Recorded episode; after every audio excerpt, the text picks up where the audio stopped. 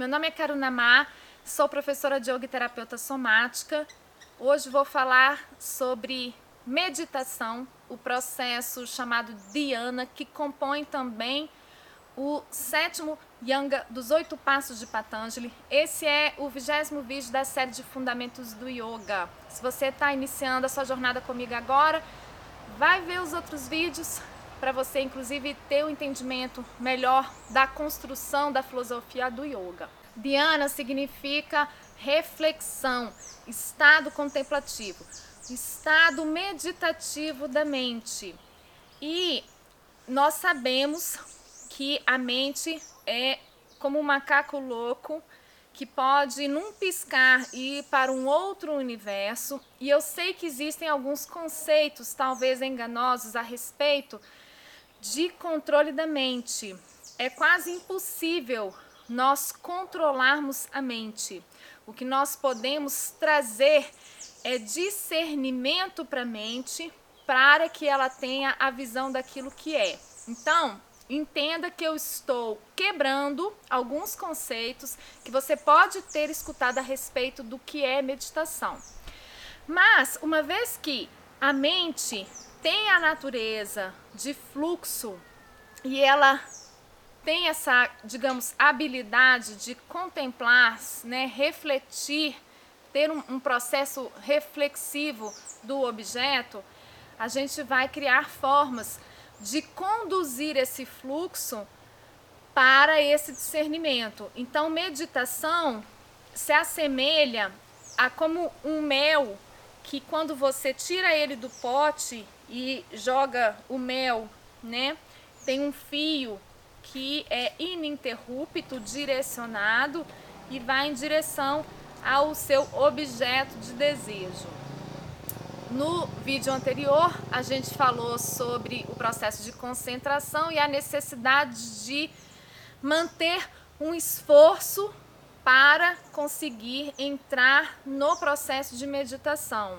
Então a gente mantém o foco e uma vez que a meditação tem esse aspecto de fluidez, você naturalmente entra em meditação. Então, talvez seja um outro conceito necessário para quebrar, de que você não consegue entrar em meditação quando você quiser. Meditação é um florescimento, é um estado que acontece fruto da sua capacidade de se manter concentrado. Quanto mais você se mantiver concentrado, mais você vai ser absorvido, né? Você sustenta o foco e é como se fosse um processo de abdução, vamos colocar assim. Você é absorvido, sua mente começa a estar preenchida pelo objeto e não existe espaço para pensamentos. Imagina uma sala, né, onde você tem alguns objetos. E quando você concentra num objeto, você dá um zoom. E esse objeto parece que vai ocupando todo o espaço da sua atenção, todo o espaço desse quarto a ponto de você não mais enxergar os outros objetos. Então esse quarto é a sua mente. E quando você está em estado meditativo, significa que você está absorvido por esse objeto, você está plenamente concentrado e aí vem o fluxo, né? Vem o processo de se interiorizar, praticamente ser sugado por isso e requer então um pouquinho de tempo para você já entrar no próximo anga, que é o último anga, que é o anga do samadhi. Então esses três processos, né, que é o dharana, dhyana, samadhi, eles caminham juntos. É chamado de samayama porque é um processo, né? Você não consegue entrar em meditação, você precisa primeiro de estar concentrado e criar o que a gente chama de um foco direcionado, também ekagrata, e isso leva você para o estado contemplativo meditativo. Meditação tem várias, são práticas que têm como principal finalidade essa visão de si mesmo, é um processo de autoconhecimento.